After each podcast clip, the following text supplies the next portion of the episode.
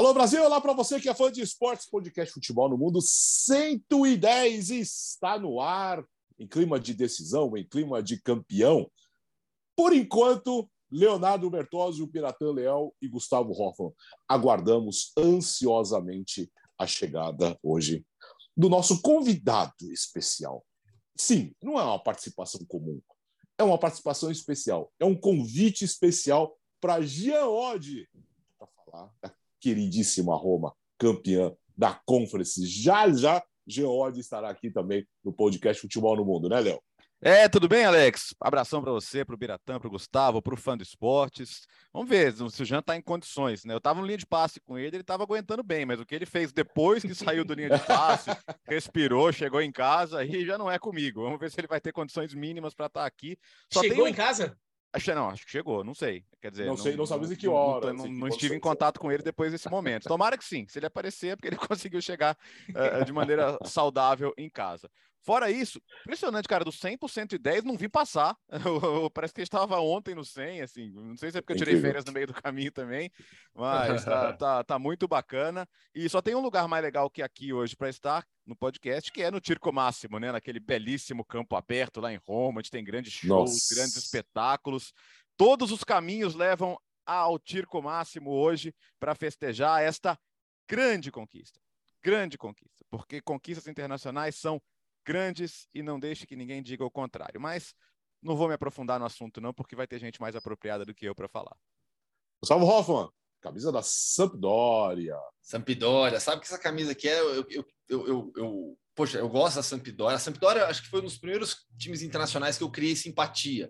Né, graças a Toninho Cerezo, graças ao histórico Scudetto, a toda a história que o futebol italiano tem aqui no, no, no Brasil.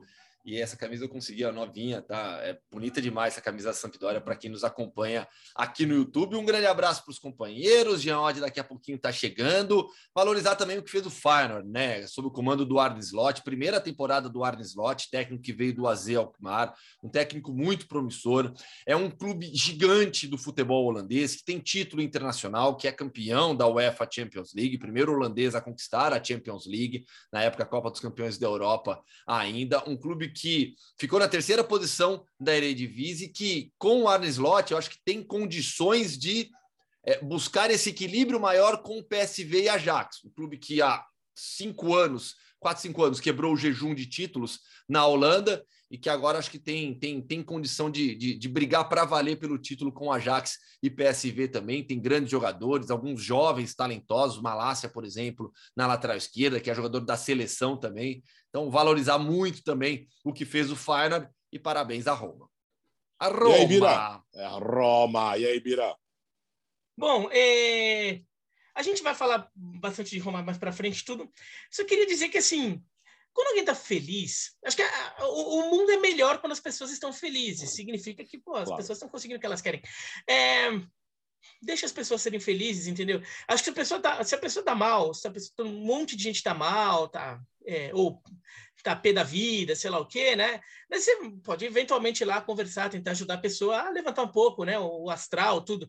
Mas se a pessoa tá feliz, deixa a pessoa ser feliz, entendeu? Então, se assim, se o pessoal tá comemorando o título, deixa as pessoas comemorarem título, entendeu? Se o título vale mais ou menos do que o outro, o fato delas estarem comemorando significa que para elas está valendo aquilo para elas está valendo aquilo. Tem, tem clube no Brasil, e assim, e eu defendo esse, eu estou falando aqui como alguém que defende isso, tá? Tem clube no Brasil que, que celebra fita azul. Fita azul era você fazer uma excursão para o exterior e voltar sem nenhuma derrota.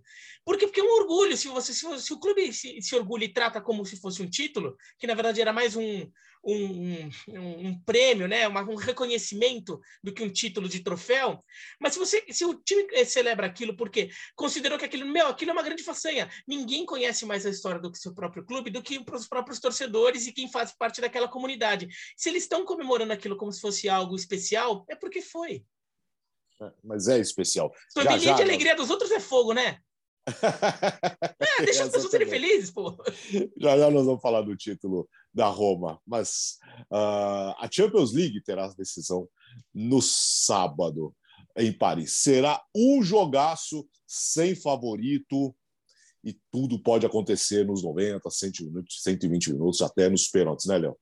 É, é, só para você ter uma ideia, Alex, assim, fazia tempo que você não tinha uma final entre dois técnicos que já sabem o que é ganhar uma Champions League, né? Klopp e Ancelotti. Desde, desde 2011, que a gente teve Guardiola e Ferguson, sempre você tinha um dos técnicos ali, pelo menos, podendo ser campeão da, da, da, competição pela primeira vez.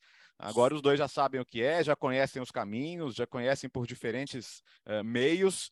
E, e, e, o que é legal desse jogo, além da importância histórica dos clubes, que estão entre os maiores campeões da, da competição, é que você sabe quem é o melhor time hoje. O Liverpool é o melhor time hoje. O Liverpool, objetivamente, é um time com mais soluções coletivas, uh, melhor organizado nos aspectos ofensivo e também defensivo. Mas, do outro lado, tem um time que conseguiu coisas absurdas na temporada. Né? As viradas do Real Madrid, sempre de maneiras anormais, quase, sabe? Contra o PSG, contra o, contra o Chelsea, contra o, o, o Manchester City. Então eu fico pensando assim, você vai se surpreender se o Liverpool abrir 1 a 0 ou 2 a 0? Não. Se isso acontecer, você vai falar: "Ah, agora já era". Não. é capaz de você falar, se o Liverpool tiver 2 a 0, você falar: "Pô, agora o Real Madrid vai, agora que o Real Madrid vai entrar no jogo, agora que o Real Madrid vai reagir". Então acho que esse aspecto psicológico pesa muito, assim. É, do, do Real Madrid ser um time capaz de se bobear até não jogar melhor e ser campeão né? E individualmente você tem jogadores que podem decidir dos dois lados, né? Da mesma maneira que você tem um, um Mohamed Salah, um Sadio Mané, um Luiz Dias, que foi a grande contratação do, do meio de temporada do Liverpool. Do outro lado, você tem o Benzema, você tem Vinícius Júnior, você tem os meio-campistas são habituados a decidir jogos. Um Rodrigo que em Champions League parece ter os seus melhores momentos. Quer dizer, são, são muitas variáveis para o jogo, mas eu acho que a grande, a grande sacada de como acompanhar essa final está em torno da capacidade do Real Madrid de não se dar por morto. Então, eu acho que isso vai manter uma final acesa enquanto estiver rolando, enquanto mesmo que o Liverpool esteja na frente. Agora, pra Gustavo, mim, é, é, o, o, Liverpool tem um melhor time, mas a grande história dessa temporada da Champions é o Real Madrid. Ou seja, por isso que, né? por isso que é, é, é, é para mim, por isso que eu afirmo que não há favorito. Ah, mas como assim? O Liverpool não é o melhor time? Então ele é automaticamente favorito? Não pelo que faz o Real Madrid nessa temporada, pela forma como chegou na decisão, pelo talento individual que tem. O melhor jogador do mundo na atual temporada está do lado do Real Madrid, Karim Benzema. Então, pelo que fez na temporada, pela forma como chegou na Champions e por ser o Real Madrid em uma final de Champions League, é, há o equilíbrio. O Liverpool jogou mais, tem um time melhor. Mas a campanha do Real Madrid e o tamanho que o Real Madrid tem na própria Champions, não que o Liverpool não tenha tamanho na Champions, é evidente, uma coisa não, não tira a outra, mas por tudo isso, para mim, não há favorito nessa decisão. É, olhando um pouco para o jogo, para o jogo em si. É, no Real Madrid, escalação praticamente definida, o Alaba, que não jogou na última rodada do Campeonato Espanhol, poupado, confirmado. Então, o Real Madrid não tem problemas na, na, na, defesa. Courtois com Carvajal, Mendy, Militão e Alaba. Meio de campo histórico com Casemiro, Kroos e Modric. Benzema e Vinícius Júnior. A dúvida que ainda existe, mas eu não, sinceramente não, não, não, não, não tenho tanto assim, não, é Valverde ou Rodrigo. Né? Acho mais provável o Valverde guardando o Rodrigo para segundo tempo, como foi nesses últimos jogos de Champions League, deu muito certo o, o Ancelotti, na coletiva, ele falou sobre é, a importância dos jogadores que começam e dos que terminam. E ainda brincou. Eu não sei quem, quais jogadores são mais importantes, os que começam o jogo ou aqueles que terminam. Né? Para dar realmente o peso necessário aos atletas que saem do banco no segundo tempo. Falei do Rodrigo, Camavinga é outro. Rodrigo e Camavinga saindo do banco nos segundos tempos do Real Madrid foram determinantes determinantes e certamente serão em, em Saint-Denis também. Do lado do Liverpool, mais problemas, mas Fabinho e Van Dijk já treinaram, vão para o jogo. Thiago é a principal dúvida por conta do problema no calcanhar de Aquiles. O Klopp falou que acredita na, na escalação dele, mas há essa dúvida maior sobre o Thiago e faz falta. Em relação à parte física, que nas últimas semanas pesou muito para o Liverpool e menos para o Real Madrid. Nessa reta final de três, quatro semanas, os jogadores do Real Madrid chegam com a minutagem muito mais controlada do que o Liverpool, por mais que o Klopp tenha poupado seus jogadores em algumas partidas. É, tenha tentado controlar essa minutagem, mas o, o, o Liverpool precisou jogar em uma intensidade maior porque estava brigando por título, né? De FA Cup, de Premier League. O Real Madrid não ganhou, ganhou a Liga há mais tempo e pôde, pôde descansar, relaxar um pouco mais. No, a gente teve nessa semana os Media Days dos dois clubes, Real Madrid e Liverpool. E aí, um pro, o programa que é o programa de rádio mais ouvido lá da Espanha, o, o Partidaço da Rádio COP, da cadeira COP, eles entrevistaram o Modric. O Modric deu uma entrevista de mais de 20 minutos, muito legal a entrevista. E questionado sobre essa parte física, o Modric falou: Olha, sinceramente, para um jogo só de Champions, é, nesse nível de concentração, dedicação de todo mundo, não acho que vai pesar. Porque, porque era um fator, para mim, é um fator que deveria ser considerado. Né? Mas acho que vai questão fica mais na, no, no, lado dos machucados, quem vai ter realmente condição de jogar. E aí o Thiago é a principal dúvida. É, para mim é uma questão importante desse jogo é a questão física, mas não quem está disponível ou não. Porque no final das contas tem essa dúvida do Thiago, mas de resto os principais jogadores devem jogar. A questão é em que condições eles jogarão. E nisso eu, eu acho o Liverpool melhor, acho o Liverpool mais forte. Acho que o fato de ser um jogo só único, no caso até ajuda o Liverpool, porque o, o Real Madrid se escorava muito numa força do Bernabéu em, em, em conseguir juntar os pedaços ali, Bernabéu, time uhum. em campo, empolgação, para arrancadas ali é, de, instantes ali em que ele ia com tudo para cima, assustava o adversário, pum, e dali o Real Madrid resolvia. Mas o, o Liverpool está claramente mais baleado que o Real Madrid. O Real Madrid está praticamente inteirão. Tinha só a questão do Alaba, mas fora isso, os jogadores não só estão em condição de jogo, como até o Real Madrid pode fazer uma programação na, nas últimas rodadas do Campeonato Espanhol para. Campeão faz que, tempo, né? É, o campeão faz tempo. Então, para chegar inteiro nesse, nesse confronto. O Liverpool não. O Liverpool estava na paulada até, até de, sábado, né? Até domingo agora. Né? Até domingo. Estava na paulada até domingo tendo que virar um jogo é, duríssimo contra o Wolverhampton. E só conseguiram virar nos minutos finais, com o Salah entrando no segundo tempo porque não está 100%.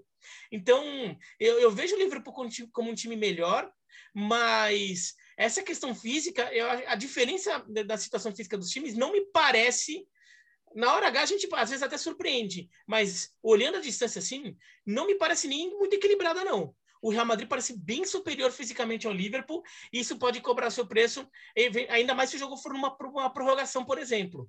E, é, e, pelo estilo de jogo do Liverpool, que depende muito da intensidade. É um time que tem um, um estilo de jogo que depende muito de uma entrega física também. O, o, Real Madrid, acho que até saberia jogar um jogo que ele consegue dosar um pouco a energia em alguns momentos, faz mais parte do estilo de jogo do, do Real Madrid do, do Ancelotti. Do Liverpool, não o Liverpool, não sei se o, o, como o Liverpool vai lidar com uma necessidade de dosar energia em determinado momento. O, se o Liverpool não vai ficar muito fora do, da sua, é, do, seu, da, do seu estilo e se sentir desconfortável assim. Ainda assim, eu vejo o Liverpool um pouco acima. Mas é, é, essa é uma questão relevante do jogo que, e que o Real Madrid pode até eventualmente pensar em como trabalhar isso. É, eu acho também. Sobre... Oh, desculpa, Gustavo, só sobre que assim, eu, oh, acho que essa questão física é importante. Por exemplo, o Fabinho volta, mas sem ritmo, né? E, e, o Fabinho é uma peça absolutamente fundamental. E os, e os melhores momentos do Real Madrid foram quando o meio-campo funcionou. E os piores foram quando não funcionou. O jogo do a goleada do Barcelona, por exemplo, é um, é, é um caso, né? O próprio Ancelotti assumiu ali que, que, que teve decisões estratégicas ruins.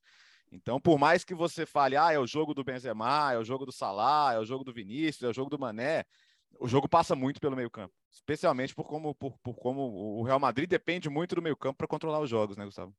E no meio-campo, o Real Madrid tem jogadores que vão é, em busca da quinta Champions com a camisa do Real Madrid. O Modric é, é, é um desses casos. Né, uma experiência, um tamanho dentro do clube, dentro da competição, é incrível. É, e, e, sobre o estilo de jogo, é, essa intensidade que o Biratan citou, é, eu já, assim, acho que até não é nada surpreendente, né? Eu imagino o Liverpool se impondo mais, o Liverpool ditando mais o ritmo de jogo, porque até, até porque, para mim, a principal característica do Real Madrid, sob o comando do Carlo Ancelotti, nessa passagem, é a forma como o time se adapta ao que o jogo pede. É, contra o, contra o, o, o Levante em casa, ele, ele pressiona, joga em cima. Contra o Sevilha, fora, o Real Madrid sabia esperar, porque sabe que o Sevilha é um time de posse de bola. Contra o Liverpool e a intensidade da, que, que a equipe do Jürgen Klopp gosta de impor, eu imagino o Liverpool controlando mais o ritmo de jogo, o Real Madrid sendo pressionado em muitos momentos, mas também é, tendo a bola, também atacando, criando, de maneira alguma um time defensivo, jamais. Mas é, dá para imaginar esse roteiro de maior pressão do Liverpool, o Real Madrid controla, tentando diminuir um pouco a intensidade do jogo é, da, da, da, equipe inglesa e aquela, e aquela proposta automatizada do Real Madrid, que parece boba, simples, mas que funcionou demais e que funciona muito bem. Recuperação de bola no campo de defesa, ligação rápida na diagonal com Vinícius. É algo automatizado no Real Madrid a recuperação com Casemiro, com Kroos, com Carvajal e a busca imediata pelo Vinícius na ponta esquerda para buscar o um contra um. E aí vai ser um duelo bastante especial também nesse lado direito da defesa do Liverpool. O Vinícius para cima do Alexander Arnold. Mas aí é, é, o grande desafio do Liverpool, né? Segurar nesse é. segurar. Eu acho que a principal dupla uh, dessa temporada, não? É, é que, é, que o, é que o Alexander Aaron ele é tão bom indo à frente, né? Ele é um meia que joga na lateral praticamente, que a gente acha que ele não defende bem, mas não é verdade. Ele é, ele é, ele é um bom defensor também, inclusive evoluiu muito nesse aspecto. Mas o ponto, o ponto é esse que o Gustavo destacou. O, o, o Real Madrid está preparado para acionar o Vinícius em muitos toques, e mesmo o Alexander Arnold sendo um bom defensor, situações de mano a mano com o Vinícius para cima dele, assim, o Vinícius pode levar vantagem em muitas, né? Porque o Vinícius tem Bertozzi, velocidade, tem habilidade, tem essa condição, né? Por conta do. Porque o Liverpool é um time que ataca, é, que, que tem amplitude no, na fase ofensiva com os laterais. É, muitos times, o City, por exemplo, o Manchester City, ele usa amplitude com os atacantes. Os laterais do Manchester City trabalham por dentro né, o Cancelo na, na, no pé invertido, o Kyle Walker. Kyle Walker usa um pouco mais o lado do campo, Cancelo menos, mas a ideia de jogo passa pela construção dos laterais por dentro e a fase ofensiva, amplitude com os atacantes. O Liverpool não. O Liverpool tem Salah e Mané fazendo diagonais e entrando na grande área o tempo todo. E o jogo de lado forte com Alexander Arnold e com Robertson. Então, essa bola rápida buscando Vinícius, muitas vezes vai pegar é a defesa do Liverpool desorganizada nas costas do Alexander Arnold, obrigando a cobertura, seja do Fabinho, seja de um zagueiro, de um outro meio-campista. Então, é, é, eu acho que esse é um duelo. São duelos, né? Jogadas que acho que vão, vão, vão podem definir demais essa partida. Inclusive nisso, até eu, eu imagino que esse jogo já tenha sido muito estudado pelos dois treinadores, mas tem, tem até o confronto do ano passado entre eles nas quartas de final da Champions League, sobretudo o jogo de ida, que o, que o Real Madrid ganha por 3 a 1 e o Vinícius Júnior é o melhor jogador em campo, muito aproveitando espaço nas costas da defesa do Liverpool. Em lançamento, ele faz dois gols, um no lançamento do Kroos, outro no lançamento do Modric, né? E e o Vinícius Júnior aproveitou muito. E olha que o Vinícius Júnior, é, daquele momento, que é o primeiro semestre do ano passado, é, não é o, o Vinícius Júnior de agora. O Vinícius Júnior de um ano atrás, ele já vinha dando sinais de crescimento, mas agora ele virou um jogador muito maior, muito mais preciso, muito mais letal. Agora, a dupla de zaga do Liverpool naquele jogo foi Phillips e Kabak. É. É, o meio de campo tinha o Fabinho, o Hinaldo e o Keita. É, quer dizer, era um, era um Liverpool com, com, problemas ali, né? Foi naquele momento que o Liverpool dá uma baixada no campeonato, até perde perde espaço no, na Premier League porque estava com, com um problema de lesão na zaga, tudo. Mas fica, fica essa, essa lição, né? De como o Real Madrid tem jogadores, eh, não só o Vinícius Júnior é, como como a flecha, mas tem os arcos muito bem também para lançar essa flecha. E o, e o Liverpool vai ter que é, saber trabalhar muito bem essa cobertura, não dar espaço, é, eventualmente, para o lançamento ser feito. Né? O Liverpool é especialista nisso. Mas, como é um time que vai jogar fisicamente com talvez com alguma limitação, vai ter que estar tá muito atento a isso. Uh, o jogo será às quatro horas da tarde em Paris, às seis, o pós-jogo, às seis e meia. Você vai ver no ESPN FC com o Luciano Amaral, com o Leonardo Bertozzi, com o Gustavo Hoffmann e também com o Rodrigo Bueno. Uh, a Bundesliga terminou, né, Gustavo? Agora acabou. Agora terminou para valer. Crueldade, hein? Olha, é, com requintes de crueldade Para nas Hamburgo, três caso, né? primeiras divisões. Não, a gente uhum. tem requinte e crueldade Sim. nas três primeiras divisões. Sim. Então vamos, vamos, começar pela, pela elite. Né? Playoffs do 16 colocado da Bundesliga com o terceiro colocado da segunda divisão da Bundesliga 2. Hamburgo e Hertha Berlim. O Hamburgo vai na ida, é, ganha por 1 a 0. É, todo mundo imaginando que, que dessa vez vai, dessa vez o Hamburgo vai conseguir a classificação. É, e aí na volta perde para o Hertha Berlim. Em casa, né? Felix Magath. Em casa, sim. Conseguiu 1 a 0 fora. E aí na volta perde por 2 a 0 em casa para o Hertha Berlim do Felix Magath, que conseguiu se manter na primeira divisão. É incrível. A gente, daqui a pouquinho, vai ter um entrevistado que vai falar sobre o Hamburgo também, porque ele participou da temporada de rebaixamento do Hamburgo é, 2017, 18. E desde então o clube está sempre batendo na trave, não consegue subir. Parece que tem um, um, um, um plano cruel para manter o Hamburgo na segunda divisão. É incrível. E a gente já falou aqui outras vezes, o Biratan já ressaltou isso também. Hamburgo é uma cidade enorme, extremamente importante na Alemanha. O Hamburgo é um clube é, grande que já foi campeão de Champions League. E, e no final das contas, até pela, tem, tem a história de relação, relação com o próprio Félix Maga. É, no final das contas, o Hertha permanece permanece na Bundesliga, mas com muitos problemas. É, a perspectiva a curto, a curto prazo do Hertha Berlim não é das melhores. É um clube desorganizado que não investe bem o seu dinheiro, errou muito em contratações nos últimos anos, tanto de jogadores como de treinadores. Também Jürgen, até o Jürgen Klinsmann passou pelo, pelo Hertha Berlim. Então, a perspectiva para a próxima temporada não é positiva no Hertha se, se a gente não tiver um, uma mudança radical na forma como o clube cuida do departamento de futebol. Então, Hamburgo permanece na segunda divisão e o Hertha permanece na Bundesliga. Tivemos também o playoff da segunda com a terceira divisão, no mesmo formato. O Dinamo Dresden foi o antepenúltimo colocado da segunda divisão e o tradicionalíssimo Kaiserslautern foi o representante da terceira divisão. É, e aí, nesse caso, o Kaiserslautern conseguiu a classificação. 0 a 0 no jogo de ida em Kaiserslautern, e aí na volta em Dresden, Vitória do Kaiserslautern por 1 a 0, classificação, muitos protestos da torcida do, do Dinamo Dresden. Teve bastante confusão no estádio, pessoal com sinalizadores, etc. Mas o Kaiserslautern está de volta agora à segunda divisão alemã. E não jogava a segunda divisão alemã desde 2017, 2018, quando caiu para a terceira divisão. Clube que em 98, todo mundo se lembra, todo mundo que gosta de futebol alemão, conseguiu aquele bicampeonato diferente, né? Porque na temporada anterior foi campeão da segunda divisão, e aí na temporada de retorno à primeira divisão, com o jovem Mihail Balak no elenco, tinha o Ratinho brasileiro, também histórico jogador brasileiro lá da Bundesliga, ganhou a primeira divisão, clube extremamente tradicional, mas que há muito tempo frequentava a terceira divisão de volta agora à Bundesliga 2.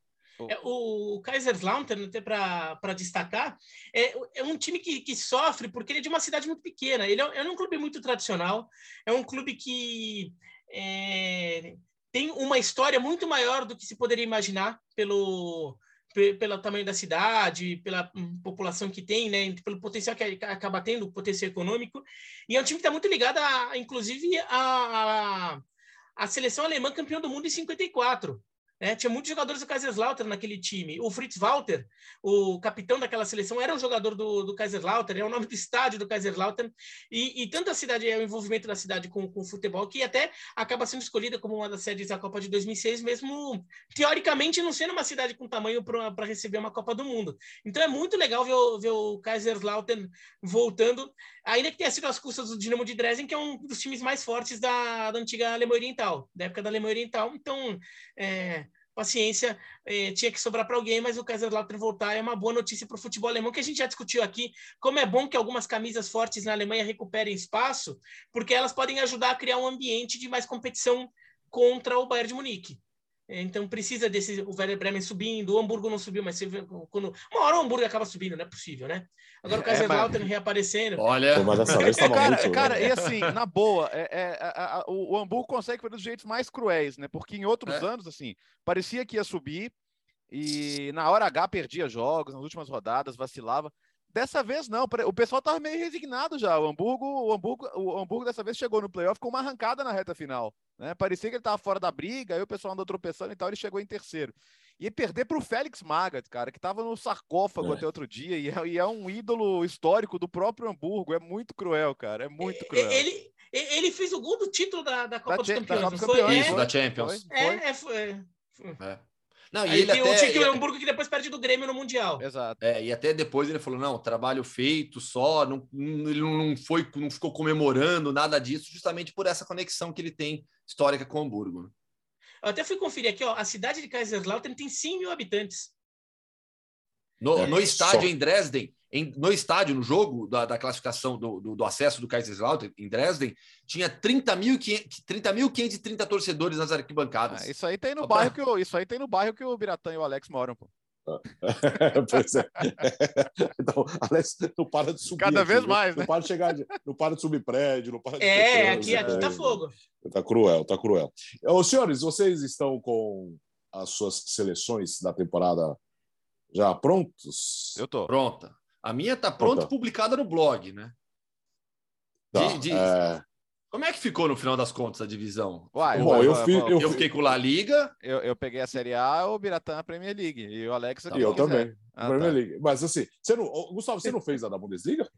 Não fiz da Bundesliga, eu fiz ah, da, da, eu fiz de La Liga. Ah, não, não, não, mancada, hein? Tem alguma coisa, mancada, hein? Porque foi mancada. o campeonato, o cara... foi o campeonato no qual eu trabalhei é, é, efetivamente, Sim, praticamente mas... em todas as rodadas dessa o, temporada. O, cara... o Bertozzi fez... na Série A. O cara fez uma explanação sobre as divisões alemãs e agora não faz a tá seleção. Tá bom, eu trago na próxima semana então a seleção da Bundesliga. Por onde começamos? Então, quem quer começar? Vamos começar na Itália, vai? Tá bom. título com um título de tanto tempo, há tanto tempo sem título, vai? Vamos lá, você então. tem aí da Série A? Seleção da, da Série A italiana. É... Eu montei no 4-3-3. Na Itália é difícil que muitos times jogam com três zagueiros, né? Então eu fiquei pensando se eu deveria montar uma seleção com três zagueiros ou no 4-3-3. Mas 4-3-3 acho que é. É três zagueiros porque o time italiano é tudo retranqueiro, é isso? É, é retranqueiro, é isso. Mas até como. Tô como, zoando, hein, gente? Como, tô, tô como, como, campeão joga é. com linha de quatro, vai, eu vou, eu vou fazer a seleção com linha de quatro. Então vamos lá. O goleiro, para mim, indiscutível, Magic Mike, Mike Manhã, o espetacular goleiro vindo do Lille, goleiro do Milan, que fez com que Donnarumma, considerado um traidor em Milão, agora seja apenas uma memória que eles nem querem ter. É, espetacular o manhã. E assim, para mim, folga para qualquer outro goleiro da temporada. Eu até postei no Twitter: ah, Fulano jogou vôlei, jogou. Perto do manhã, todos eles jogaram vôlei, basquete, golfe. Meu, como é chata essa história. Chato. Ah, então é. jogou vôlei, quem jogou. Hum. Meu, que chato que é isso. Então eu vou, eu vou até publicar no meu blog, no, no, no meu Twitter, assim: falar, essa é a seleção da Série A. E sim, todos os jogadores que não estão nela praticaram outros esportes, só para poupar as reações. É, na lateral direita eu fiquei em muita dúvida, até para essa questão de ala lateral, então podia ter posto o quadrado, podia ter posto o Dumfries, que melhorou muito ao longo da temporada também, mas eu quis dar uma moral para um cara que daqui a pouco vai estar em time importante aí, para o Molina, da Udinese, o jogador da, da, seleção argentina da Udinese, que muito forte no apoio, muito bem chegando na área, é um jogador que certamente vai render uma boa venda para a Udinese, esse lateral direito. Na zaga, Bremer, indiscutível, monstro, monstruoso, espetacular, jogador que também não vai ficar no Torino, até porque é, o Torino vai querer faturar com ele agora, senão o contrato vai correndo, vai ser mais difícil fazer uma boa venda. Então, essa é a janela em que o Torino vai faturar com o Bremer. É, jogador que passou na base do São Paulo, foi revelado no Galo e, e agora está super bem lá no Torino. Então, Bremer. E ao lado dele, Tomori, Tomori, jogador que apareceu no, no, Chelsea, não tinha tanto espaço no Chelsea, chegou no Milan. Ele teve que assumir uma liderança na defesa, especialmente depois da lesão do Kjaer, e foi muito, muito bem. E ao lado dele, Theo Hernandes. Também uma dessas que é difícil colocar outro no mesmo patamar, né? O Theo virou um, um trem ali pelo lado esquerdo, lado esquerdo super forte do Milan. Uh, defende bem, vai bem ao ataque, enfim, jogador completo. Conseguiu, inclusive, fazer o Deschamps lembrar que ele era francês, né? Durante um tempo parecia que ele tinha esquecido. Meio campo. Começa pelo Brozovic, que foi o eleito pela Série A o melhor meio-campista.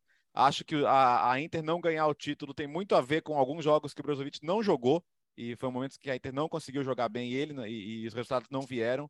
É, é um, a, gente, a gente brincou outro dia, né? O pessoal lembra muito da, da Croácia, do, do Modric, do, do, do Mandzukic, mas todo mundo esquece que tinha muita gente jogando bem naquela seleção que foi a final da Copa do Mundo, né? E o Brozovic é um desses casos.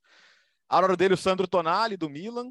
né, o, o, herdeiro da camisa 8 de, de, de Gennaro Gattuso, segundo ano dele de Milan, mas foi o ano em que ele explodiu finalmente, é, visto com um grande potencial, e ora com o Kessier, ora com, com o Benacer, enfim, mas às vezes os três, mas Tonali, e para completar o meio-campo, Sergei Milinkovic Savic, da Lazio. Né? Muitas participações em gols, jogador que é bom ficar de olho porque vai enfrentar a seleção brasileira na Copa do Mundo. E é incrível como a Lazio consegue segurá-lo lá por tanto tempo, né? É, colocou o preço lá em cima e ninguém leva, ninguém leva. E ele continua sendo um dos principais meias da, da Série A para ir mais para frente, ponta direita, o Berardi, do Sassuolo. Opa, olha quem chegou justamente apareceu, agora. Apareceu, apareceu, apareceu. É, tudo combinado para dar renda, hein? Vamos lá, vai Já dar tempo, chegando. vai dar tempo, Dá então, tempo de, de finalizar dele, a seleção. Dele, dele comentar Sim. a seleção da Série A e ver se ele discorda de alguma coisa, então. Ah. Berardi, porque números absurdos de gols, assistências. Pena que na seleção ah. nunca conseguiu virar, né?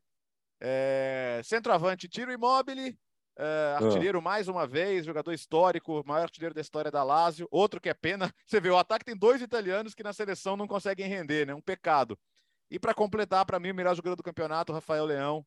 Uh, disparado, disparado, absurdo. Jogador que eleva o patamar do Milan. Técnico Stefano Pioli.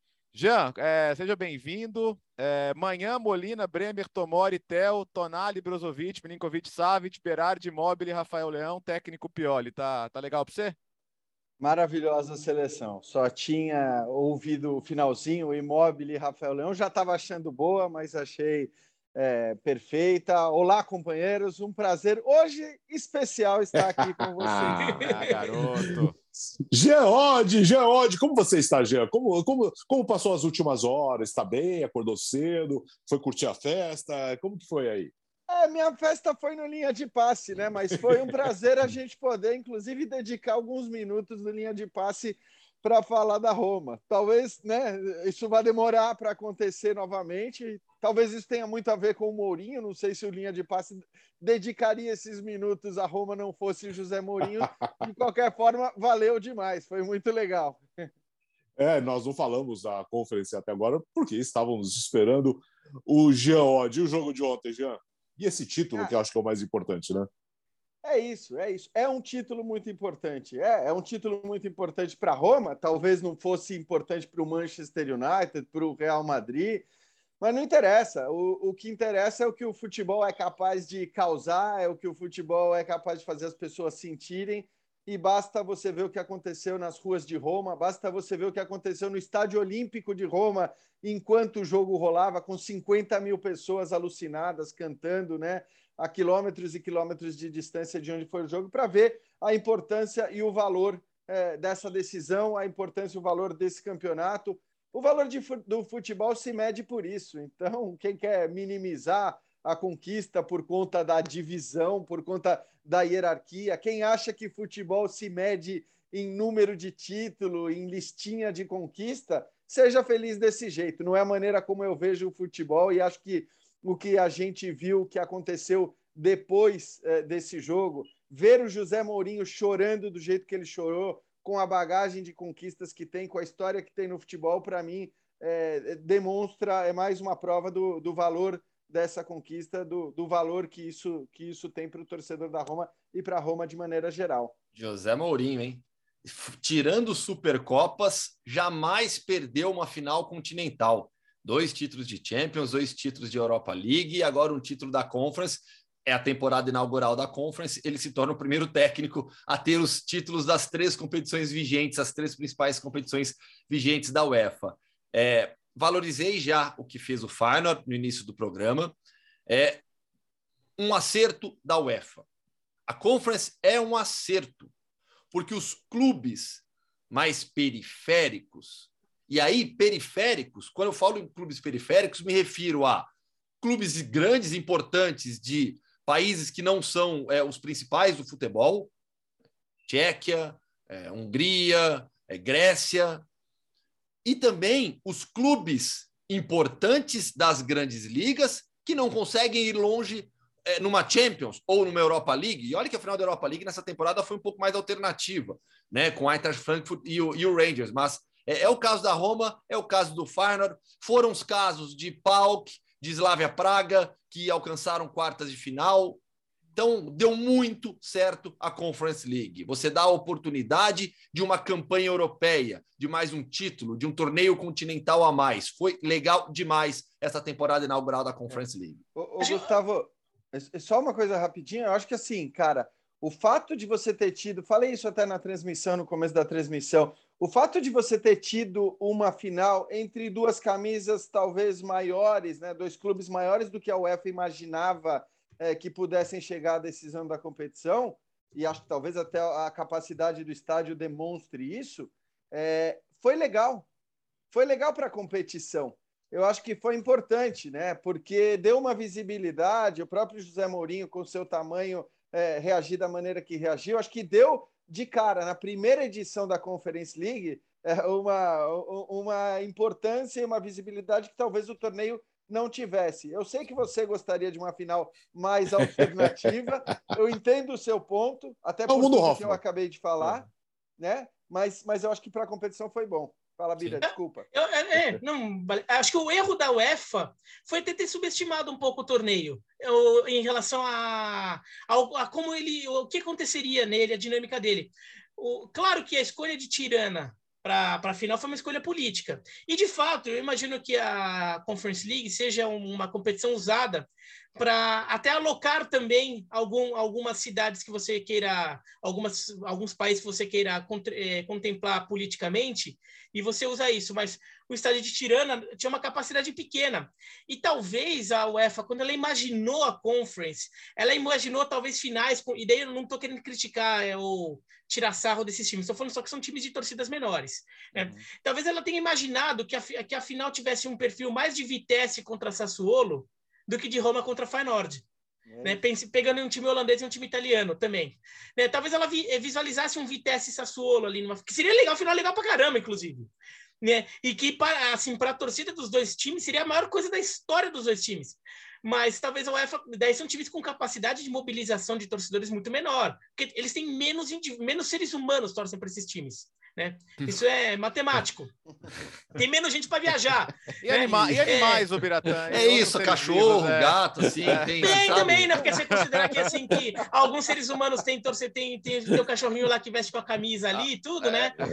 Ah, é, acho que aquele documentário, acho que aquela série do Feyenoord que tem no, no, Star Plus mostra, acho que uns cachorrinhos que torcem pro Feyenoord também. E, e, acho que é o bom ponto, assim, Extraterrestre, eles gostam do Krilha Savietov, na Rússia, E dois times, Tipo, tipo aquele cara da bandeira do Brasil, né? É, é aquele maluco. Aquele cara da bandeira do Brasil na Copa, o misterioso, ele torceu pro Kirilia Sovetov. Tá vendo, né? Porque é o clube, é o clube da cidade da, o centro espacial russo, né? Então, por isso, por isso tem essa conexão espacial. Na, e outro ponto, dois times que começaram na Conference, né? Porque houve time, o Marseille, por exemplo, veio da Liga Europa, o Leicester veio da Liga Europa, mas a Home e Fire não começaram, elas jogaram desde as fases é, preliminares da Conference. Então, isso, isso é legal, porque da, da, como vai ter a reforma em 24, a gente vai parar de ter essa é, a, a, a transferência né, de times de Champions para a Liga Europa, Europa para a Conference, que vai virar aquela salada que a gente já explicou, né? Com, com uma fase única e tal, então não vai fazer sentido mais ter terceiro de grupo indo para outra competição.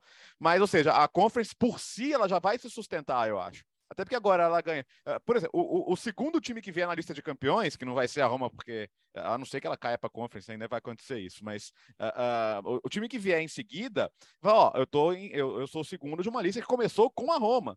O técnico vai falar: eu sou o segundo campeão de uma lista de técnicos é. que começou com o Zé Mourinho. Então, ela, ela, ela já. Eu concordo com o Gianni isso. É legal ter um nome de mais prestígio ganhando a primeira temporada, porque. É, porque só, assim, Valoriza. Eu acho, eu acho, que tem que ser muito bobo para desvalorizar qualquer título. Não, assim, Mas acho que quem vier depois da Roma vai se sentir valorizado. É, é, que agora a gente pega a Copa, a Liga Europa e a Copa da UEFA como a segunda torneio, mas ele durante décadas foi o terceiro torneio. Isso. Vai, vai, digamos, o que seria a conferência hoje em relação a, a essa a hierarquia, porque tinha a Copa dos Campeões, a Recopa, que era a, a Copa das Copas, Taça das Taças em Portugal, que era o torneio que era tipo a, era a Copa dos Campeões, só que entre os campeões de Copas nacionais. Era mais importante que a Copa da UEFA. E depois a Copa da UEFA. A Copa da e UEFA, Recopa inclusive... é diferente de Supercopa, né? Porque o pessoal no Brasil Isso. faz confusão. É. Não, é que aqui na, no Brasil a, a gente usa Recopa. É, é que a Comebol é. inverteu. A Supercopa era um era tinha a Supercopa Libertadores, né, que era o torneio dos campeões da Libertadores, então a Recopa virou o torneio de, de é, confronto dos campeões. De tira-teima ali dos campeões, campeões é. é. tira-teima dos é. campeões. E, e, assim, a Copa da UEFA, se você pegar a lista dos campeões aí da era Copa da UEFA, tem Juventus, tem Ajax, tem Real Madrid, e eles, todos eles comemoraram, celebraram muito o seu título, é, porque, porque tinha que fazer isso mesmo, tá, tá mais que certo. Mas então, Bira, eu acho que assim, nesse sentido, a, a Roma campeã é, uma, é, um, é um dos melhores times, não estou falando em causa própria, mas assim, é um dos melhores times que poderia ter vencido essa competição. Porque não é só uma questão do nome ou da grife de quem venceu, é uma questão de como reagir a essa conquista. Sim. O que eu quero dizer com isso? Se o Manchester United, por algum motivo, é, tivesse caído na, na Conference League Pode é, acontecer, pode acontecer semana, temporada que vem. É, é, a próxima pode, porque ela, ele vai estar na Liga Europa. Uhum. Nessa não poderia ter acontecido porque ele caiu, né? Poderia ter caído da Champions para a Liga Europa. É, ele, então, assim, eu estava na Liga Europa, não, estava na Champions, evidentemente. Mas o que eu quero dizer é que se de repente um outro clube grande, maior até do que a Roma, tivesse vencido, a reação não seria a mesma, né? A, a, emoção talvez não seria a mesma, como foi a emoção do Mourinho, como foi a emoção dos torcedores da Roma. Então, isso tudo, esse pacote do clube, é, vamos dizer, maior do que o clube que a, que a UEFA imaginava como o clube padrão da Conference League, mas ao mesmo tempo, um clube que reage dessa maneira com o que a gente viu e está vendo ainda em Roma depois dessa conquista, servem para dar visibilidade, para dar importância para a competição. E aí, só para falar mais um pouco do Mourinho, ele tem muito mérito nisso, porque também foi o cara que conseguiu ver, né, ao contrário do que muitos técnicos de clubes eh, médios, grandes ou gigantes fazem nas grandes ligas do futebol europeu, ele conseguiu ver que para o contexto da Roma, ganhar a Conference League ia ser um baita feito, eles iam comemorar muito, ia, ia ser um, uma coisa relevante. Não aquele cara que chega, olha para a fase de grupo e fala: não, eu vou escalar só reservas, eu vou priorizar o italiano, eu vou ficar com meu foco no campeonato nacional e muitas vezes, ao fazer isso, você acaba sendo eliminado. Não foi o que fez o Mourinho, desde o começo ele levou a competição muito a sério, mesmo que tenha tomado aquela goleada histórica para o Bodo Glint lá, é, levou muito a sério e o resultado foi essa taça e a festa toda que a gente tem visto. É, e a proposta é a diversidade, né? Desculpa, Biratã. É, é, é, assim, por exemplo, você vai voltar, na, vocês lembraram da Recopa. Ah, ah, ah, o PSG ganhou a Recopa, né? É o título internacional mais importante que tem o PSG. Ganhou, sim, ganhou, ganhou. Ah, ganhou do Rapid Viena. Nossa, mas comemora um título, ganhou do Rapid Viena. Ah, o Parma ganhou do Antwerp. Ah, a Sampdoria ganhou do Anderlecht. Quer dizer, é, é, é, é isso, aí, isso aí é também, né? Bertozzi, o pessoal que olha para o passado com os olhos atuais, que não Sim. tem a menor Sim. noção do que significa é. o contexto, né? De futebol dos anos 80. Era então, completamente diferente. Então, você não tinha lei Bosa, você não tinha um intercâmbio Sim. tão forte entre, entre os países é, na, na negociação de jogadores. Isso aí não tem nada a ver. Então, não, vamos pegar, por exemplo, a semifinal da, da Conference desse ano. Que, inclusive, Jean, eu concordo com a história de, de a Roma ser um clube legal pelo peso que tem, mas também pela comemoração que faria. Mas eu até acho que nesse aspecto a UEFA deu tanta sorte que Feyenoord e Olympique de Marseille também proporcionaria algo parecido. O Leicester Sim, eu tenho um pouco de dúvida porque os ingleses são um pouco mais blasé com isso. Mas, mas o Olympique. o Leicester ia curtir, cara. Também não, acho, ia curtir. Não, não. Não, eu não sei se curtiria. Eles iam curtir, mas não sei se seria nesse nível é, Olympique, Feyenoord e Roma. Agora, vamos pegar. Até peguei. Eu peguei meio aleatório, eu chutei um número aqui peguei aqui rapidinho para pesquisar. Mas agora, a final da, da, da, a semifinal da Liga Europa, da, da Conference foi Roma contra é, Leicester, que é um clube inglês, que foi campeão inglês não faz tanto tempo, e Feyenoord Olympique de Marseille. A final da a semifinal da Copa dos Campeões da Europa, Copa dos Campeões, Champions League, né, da época, de 77 foi é, Zurich e Liverpool, Dinamo de Kiev e Borussia Mönchengladbach. É, para os olhares de hoje, Uhum. É, a, a, semifinal da Conference não deve em nada é. essa aqui. Sim, Se não for maior. É, é um absurdo Porque tem o Liverpool, mas tem... olhar para o passado é. do futebol com os olhos Sim. do presente. O, Isso é um o erro. O Zurich, o Zurich aqui é uma zebra mesmo, mesmo para Feyenoord é campeão da Champions. É, o Feyenoord da Champions ganhou em cima do Celtic, não foi isso? Foi, foi em cima do Celtic. Foi em cima a Roma não tem título da Champions. Obrigado. Obrigado pela sempre muito gentil, né? Aliás, a Roma, a Roma perde do, do, a Roma chegou numa final, perdeu do livro, é, chegou numa final como favorita, perde a final nos pênaltis e o Ancelotti, ele tweetou, né, parabenizando a Roma, o Ancelotti que ele fazia parte daquele elenco da Roma, mas ele não jogou a final por estar contundido. O Ancelotti que era um baita jogador. O Biratã, o, o, o, Real Madrid, o Real Madrid tem Champions vencida contra o Remy na final. Sim. Se, se, é para se é para falar dessa maneira, por isso que realmente não, não tem nada a ver, é outro contexto, outra história. Não, o Dinamo de Kiev aqui, que chegou na, semi, na semifinal perdendo o Borussia Mönchengladbach, era a base da seleção da União Soviética. Sim. É, é, é assim, é, que era uma seleção muito mais forte do que a seleção da Rússia hoje, é, ou que a seleção da Ucrânia. Ou, é, então, assim, é, assim, fica olhando o, ah, não, mas no, no, sei lá, os times que chegaram, pô, legal pra caramba e esse título do Liverpool não vale menos. Uh, senhores, uh, diga, diga, quem, quem, quem não, não, eu só queria fazer uma menção rápida e, e honrosa a Smalling Bauer, né? Como ele vem sendo conhecido. Smaldini, pela... né? Melhor, bem italiano. Smaldini, atualmente? É, é. Tá bom, como você preferir. Agora jogando na Itália, Smaldini, então. É. Smaldair. Smaldair. Ah, yeah. ah Smaldair ficou, aí, bom, ficou bom, ficou bom. Smaldair ficou, ficou bom. bom. Tá bom. Então fechamos em Smaldair pela brilhante atuação na, na final de ontem. Sabe que o Milan, eu, eu, eu tuitei Smaldini ontem, o Milan me respondeu o quê? o Milan Brasil. Sim, o não, Milan o, Milan, o, Twitter oficial do Milan em, em brasileiro. Português. Brasileiro, tá. Aquele olhinho assim, tipo. Eu falei, respondi, não, é claramente um elogio, né? Calma, né? Uh, senhores, vamos, vamos, combinar uma coisa aqui. Uh, é. Vem aí o, o, o Ralf uma entrevista.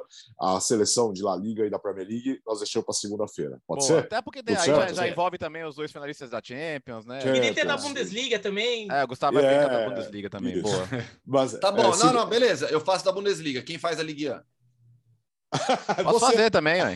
Não, não, vocês estão pensando o quê? Tem, eu tenho um monte de coisa para cuidar e Tem trabalho para fazer. É, ah, é, como, como, eu já dei a da Itália. Boa aqui, temporada, eu... Hoffman. Para, é. para de ser braço curto. O Bertozzi faz a linha, pronto. É, como, como, eu já, como eu, já, eu já falei a da Itália aqui, não preciso repetir na segunda-feira, eu, eu, eu faço a da Ligue 1. Pronto. pronto. Tá bom. Ô, Léo, para onde. Hoje eu seguro um pouco aí. Uh, Tranquilo. Para onde, onde vamos hoje? Então, para Itália, para Itália, para Itália. Homenagem que o a Giaodi, a Leonardo Bertozzi, a Roma, o Gustavo vai falar. É, não tá vamos para Udine. Não tá tão alternativo hoje que o Gustavo vai falar simplesmente com o campeão olímpico, né, Gustavo?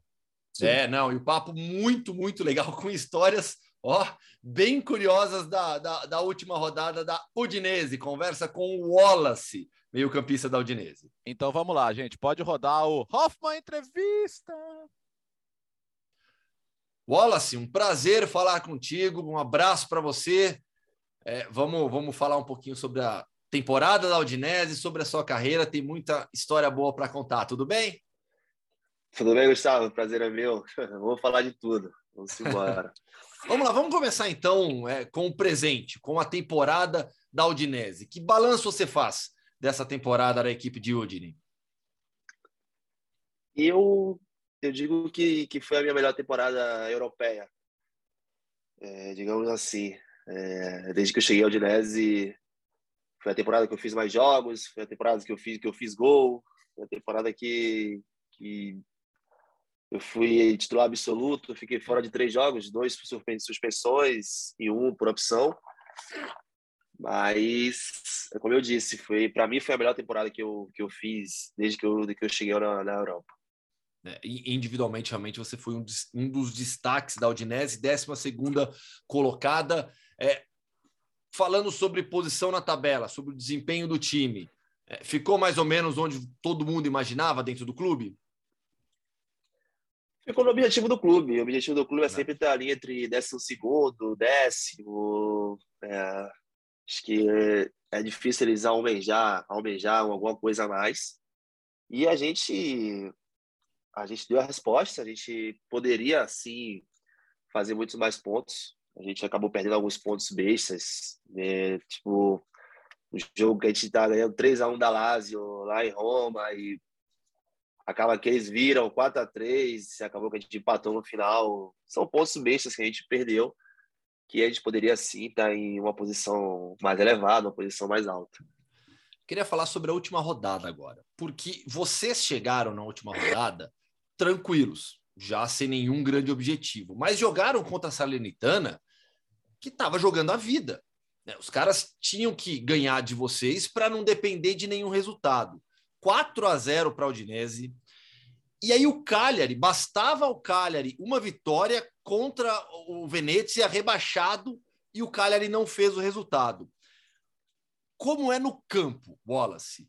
É, assim, a conversa de vocês com os adversários, porque eu imagino o desespero do pessoal da Salernitana. Como que é no campo, nesse relacionamento ali na conversa com os adversários? Eu vou, eu vou contar um pouco do começo, da, da atmosfera do começo. A gente teve um jogo atrasado contra eles, aqui, na, aqui Udine, que eles vieram aqui e é, trancado, trancado, 1 a 0 A gente se jogou todo mundo para querer fazer o gol, que estava naquela de fazer pontos, fazer pontos. 1 a 0 para eles. E eles saíram daqui falando, blá, blá, blá, blá. Tá bom. Chega essa última rodada e essa, essa semana passada, torcedor do Cagliari eh, escrevendo para gente e, e escrevendo nos jornais, diretoria, não, a Direct tem que jogar para valer, a Direct tem que jogar para ganhar. E dentro do, do, vestiário, a gente, pô, a gente vai jogar para ganhar. Na verdade, a derrota que a gente, que a gente sofreu ficou calada. E nosso treinador, nosso treinador é, é muito explosivo. Nosso treinador falava todo, é, o dia todo. A gente tem que ganhar, a gente tem que ganhar, e a gente está decidido a ganhar. E foi o que você falou, o Cagliari jogou contra um time já rebaixado. O cara tinha, tem muito mais time que o, que o Venezia, mas infelizmente eles não conseguiram fazer um gol. Mas era complicado. A gente, a gente fez 1 a 0 não, terminou o primeiro tempo 3 a 0 Antes de terminar o primeiro tempo, uma parte do estádio os caras estavam tocando fogo, os caras jogavam sinalizadores. Eu, eu pensando comigo, rapaz, se o, se o Veneza não fizer um gol, esse, esse negócio aqui para sair daqui vai ser difícil. e no final não, das é... contas, 0x0, né? Lá, do, lá no não, outro no jogo. No outro jogo, 0x0. No intervalo, é, deu um tumulto no, no túnel, porque um dos nossos jogadores discutiu com um deles.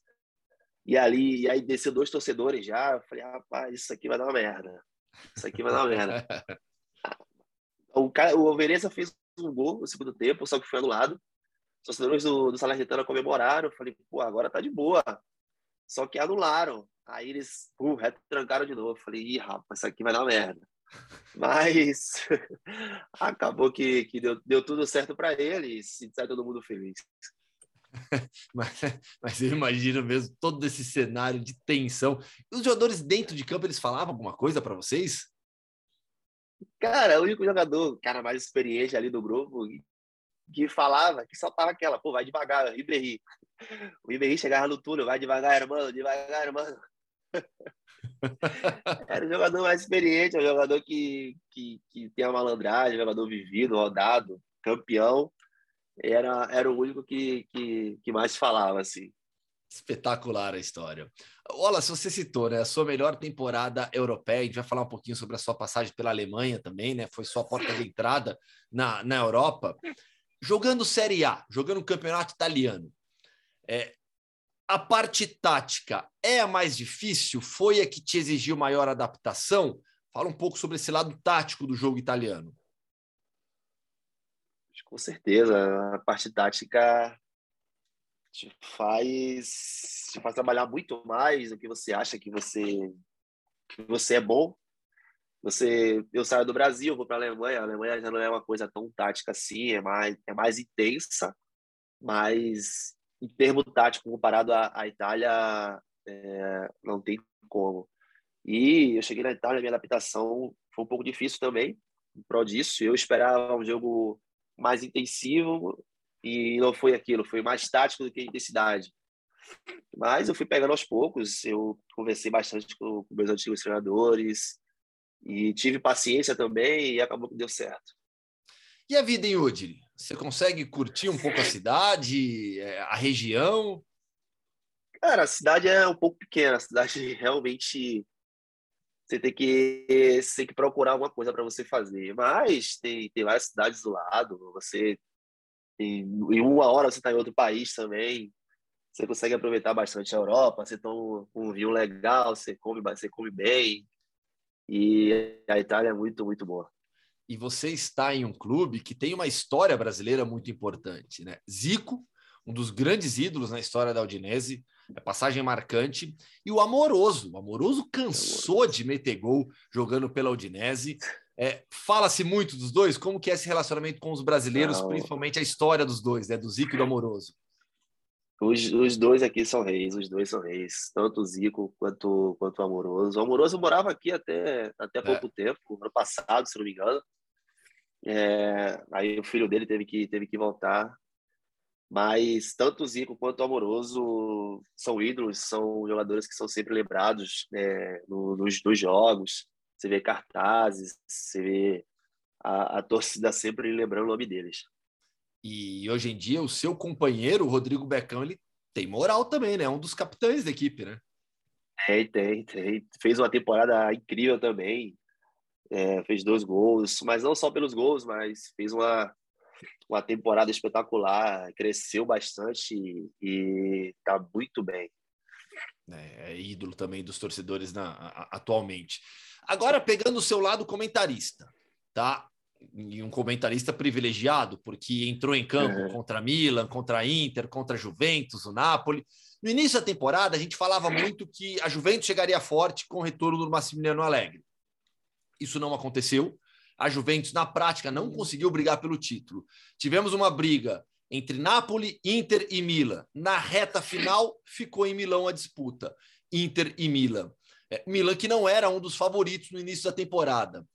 Surpreendeu muito o título do Milan, a forma como essa equipe cresceu e evoluiu durante o campeonato? É o que você falou por último, surpreendeu o, crescimento no, no, no final do, do, campeonato. Não parecia que, que, que, que o Milan ia chegar e, de repente, devagar, devagar, devagar, chegou. É, eu esperava muito que, o, que a Inter fosse campeã pela, pela, pelo conjunto que tem, pelo individual e conjunto. É um, é um time espetacular. E eu, eu, eu dava. Eu botava esse título na, no Inter, mas é, o Milan chegou forte e mereceu também. Nas últimas rodadas fez por merecer. Falar do passado, recente, agora, sua entrada na Europa, sua chegada na Alemanha, a temporada pelo Hamburgo. É, uma temporada para você extremamente importante, porque foi a sua primeira na Europa, você vindo do Grêmio, um jogador já com, com, com, com história na seleção brasileira, um jogador em evolução aqui no futebol brasileiro. Você vai para um clube grande do futebol alemão, um clube de uma cidade espetacular, de uma torcida fanática grande, que jamais tinha sido rebaixado. Cai. Cai e nunca mais volta. Né? O Hamburgo bate na trave o tempo todo, nessa temporada mesmo, bateu na trave de novo, ficou nos playoffs da Bundesliga para o Hertha Berlim. Como foi a sua primeira temporada e como foi encarar o rebaixamento, esse rebaixamento inédito do Hamburgo?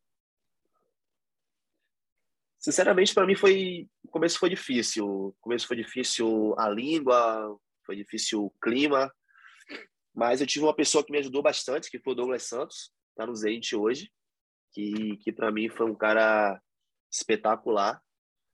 É, conversava, eu, sabia que eu, teve, eu tinha que ter paciência quanto quanto ao, ao jogar, porque eu achava muito estranho eu jogar dois jogos e, e ficar de fora dois. Jogo um, fico de fora dois. Jogo dois, fico de fora um. E isso para mim era, era muito, tudo muito novo. era meio que acostumado a jogar todos os jogos, quarto domingo, quarto domingo. E aí você joga um dia, você joga um jogo sábado, joga outro jogo duas semanas depois. Isso para mim era difícil também entender. Eu queria jogar sempre.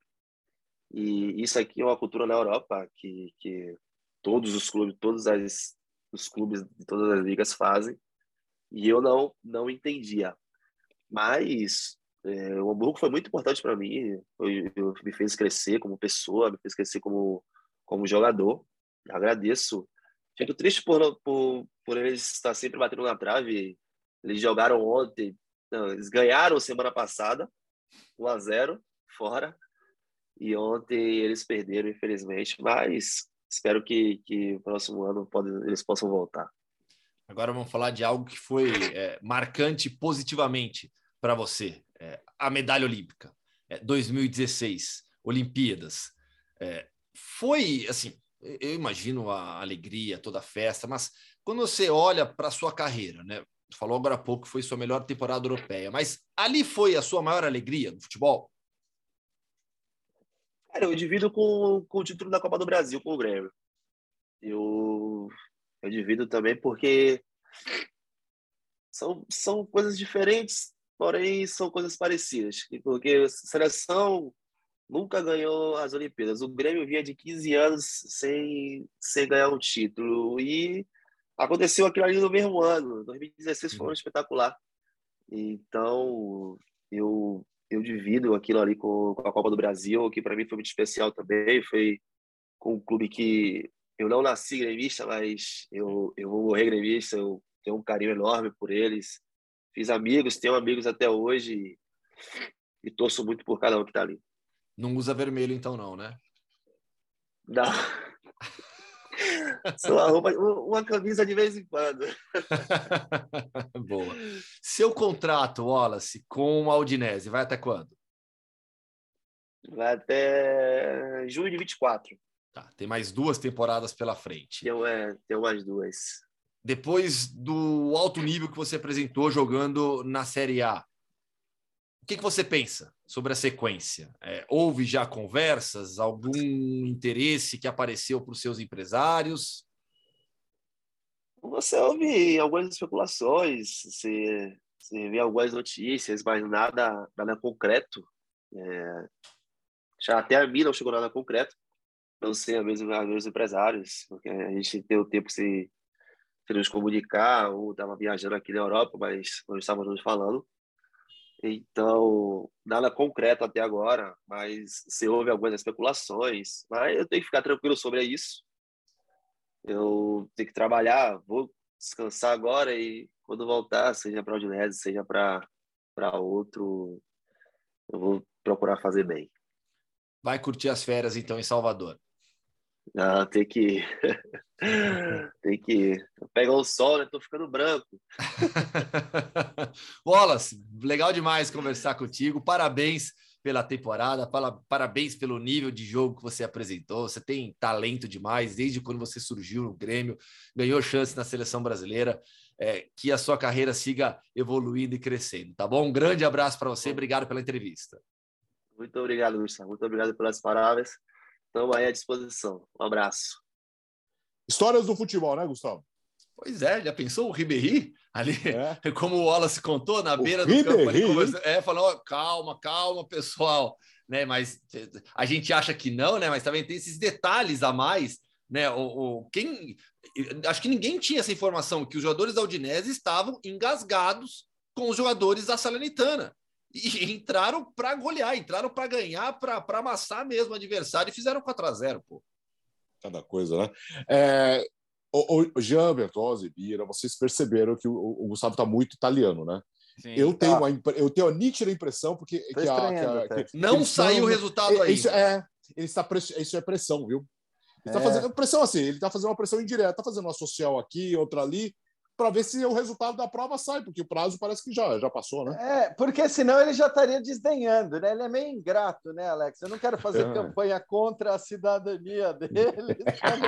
não, mas já fazendo. É. mas já fazendo, ele é meio ingrato, cara. Eu, até a ordem das bandeirinhas ali nos eventos do Star Plus, ele mudou. tudo bem, tudo bem, eu não vou, não vou fazer campanha. Torço para que ele consiga a cidadania dele, sim. É, é, você acha que ninguém percebe os seus movimentos, né? Você acha, né, Gustavo? Tô, tô quietinho na minha, só esperando. Bom, terminou o podcast Futebol no Mundo, edição 110. Falamos muito do título da Conference, vem aí a final da Champions League também. Valeu, Jean, vai comemorar.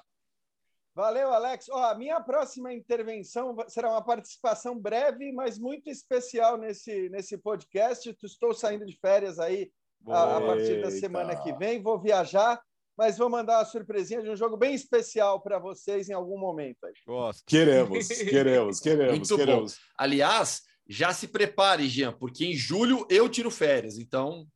Não, e já se é, prepare, porque talvez o Jean apareça no Star Plus, hein? Ah, garoto! Ah. É verdade, cara. É, é. Aí você tem que levar que alguma coisa. Preparar é. esse trecho para mim. Cara. Leva faixa, vai com uma peruca, faz, você vai ter, levar, vai ter que aparecer. O da Roma, cara. Vou levar o pronto, da Roma. Pronto, leva uma máscara do José Mourinho, essas coisas assim, para aparecer na transmissão. Queremos, queremos. É, tchau, Birá. Prepare-se também, vem aí suas férias, né? Não, é, é, é, só em julho ainda, tudo. Ah. Depois a gente até vai ter que ver como vai fazer as escalas é, aqui, né? porque coincide num período com as do Jean. Eu sei que com a do Jean coincide, a do Gustavo eu não sei ainda. não, eu, eu, eu, tiro férias a partir de 10 de julho. É, reunião de pauta sobre férias agora, né, Legal, né? Durante programa. Vamos encerrar a gravação, depois a gente termina. A gente resolve. É, é. é final Mas, assim, de julho eu... sai também. É, eu falo. então, por isso, falo... a minha coincide com a do Jean. Eu tenho a 20 dias ainda, mas não sei quando. É, a parte que me toca, eu apenas quero dizer o seguinte: eu saio daqui a duas semanas. Okay. Mas estarei. Ferrou, você não pode, Alex. Mas, mas estarei aqui. Pode, a gente pode. Mas estarei aqui. É, não, não, aqui. não. Você não pode, Alex. Ah, você é, apresenta, Gustavo, mas está aqui. Não, mas eu estarei aqui, estarei aqui com vocês. É, por, vou andar por aí, mas vou parar e tá bom. estarei com vocês. Pode ser assim? Pode. Aí, aí é um problema a menos. Tá vendo como eu não crio problema? Só vocês que criam. Tá vendo? valeu, gente. Valeu, valeu. Terminou o podcast Futebol no Mundo 110. Ficamos por aqui. Segunda-feira voltaremos para falar muito do campeão da Champions e as seleções da Premier League, da Bundesliga e também de La Liga. Bom fim de semana.